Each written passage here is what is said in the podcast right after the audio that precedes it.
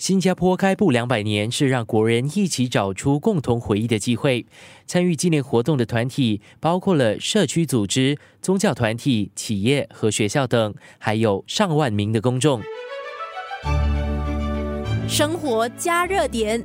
三十九岁的甘英杰在位于福康宁山的开埠两百年大型展览当义工，能够参与其中，他深感荣幸。觉得一这是一个很难的机会，因为人生难得有几个两百年啊，我就觉得很有兴趣想来参与这个活动。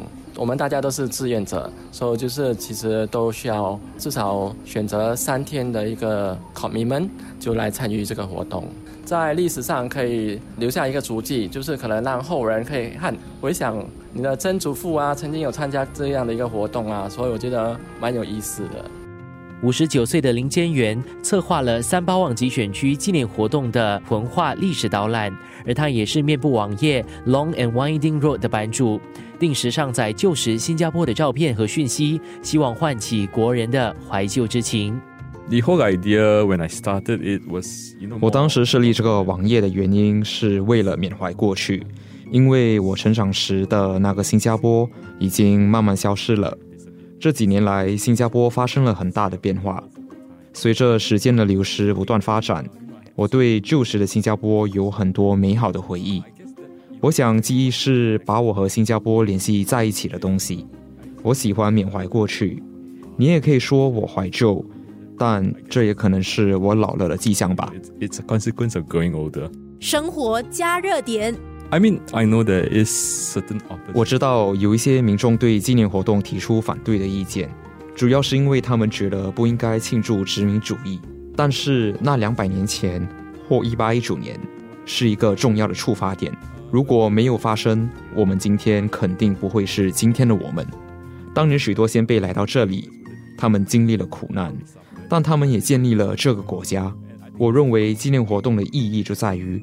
有很多的先辈为我们的今天做出了贡献，记住这一点非常重要。today, and it's important to remember that. 有人积极参与，也有民众依然对历史观、历史事实的诠释和叙述抱有质疑。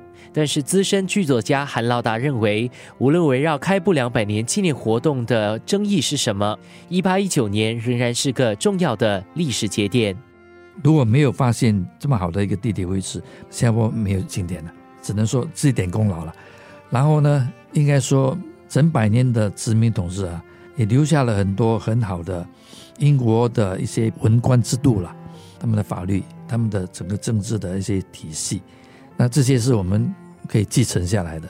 但是与与此同时呢，也因为后来的威廉法国的一些行政的一些措施，把新加坡不同籍贯的人啊分不同的地方居住。他们的习惯的做法叫分而治之了，所以新加坡的社会的融合啊，很不容易的。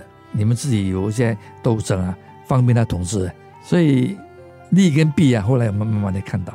生活加热点，感触很多啊，很多的感触都化为 相声的语言了了，通过戏里面的那些人物讲出来啊。比方说，如果真的发现新加坡还有登陆的话。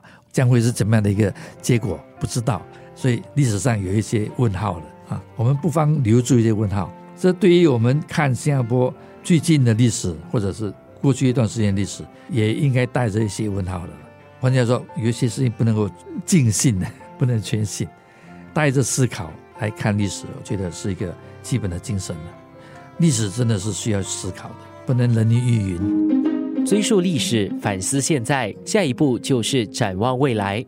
新加坡开埠两百年工作组的副处长黄竹芳预告了接下来纪念活动的精彩完结篇。到目前为止，我们有超过三百二十个伙伴，他们每个都希望能够举办活动，希望我们工作小组能够协助帮忙。我们协助方面就是帮他们提供一些历史资料，或者是帮他们宣传他们的活动。所以，其实到现在为止，都还有新的伙伴想要跟我们合作。到了年底。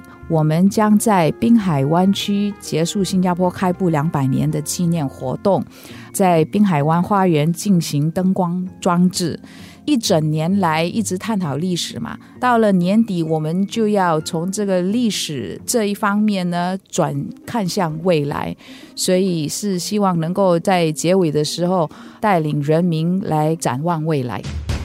对我而言，纪念开埠的意义在于让国人更了解我国的悠久历史，先辈们如何凭坚毅的拼搏精神创出了一片天，国人也可以从中建立更强烈的身份认同。新加坡从何而来，将往何处，接下来就掌握在你我的手中。